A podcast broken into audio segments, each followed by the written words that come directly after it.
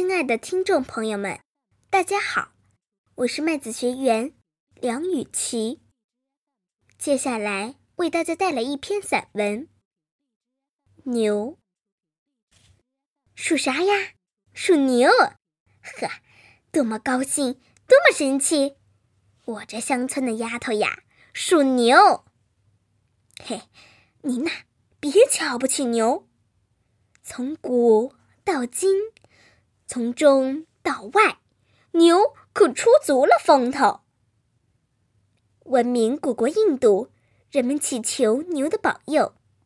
如果牛在街上闲溜，车呐人呐，只能在它后边走。非洲的马达加斯加只有七百万人口，而受尊敬的牛友有一千万头。咱们中国，评价是优，赞美的词儿和文章像花环戴在牛头。什么刻苦耐劳呀？什么没有苛求呀？还有吃的是草呀，贡献的是奶呀、肉呀、黄油呀。任劳任怨的劳动者被称为老黄牛。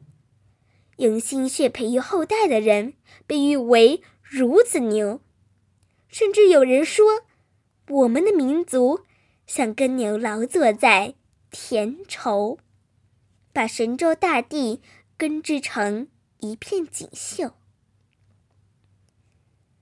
他朴实，他忠厚，再难再苦的日子也曾忍受。然而，忍受也是有限度的。犄角像利剑，刺向野兽，能顶死凶残的虎豹和那可耻的走狗。对了，人们对牛的评价好像也有点保留，什么慢吞吞啦，什么漏牛破车啦，是他被贬低的理由吗？要是让我说呀，只是没把牛的脾性看透。请问，拖拉机的外号是什么？哈哈，对啦，铁牛。力大无穷，如牛天意。新时代的牛呀，和千里马是一对儿好朋友。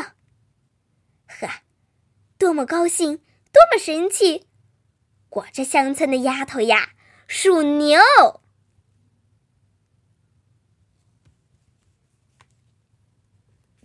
感谢您的聆听，再见。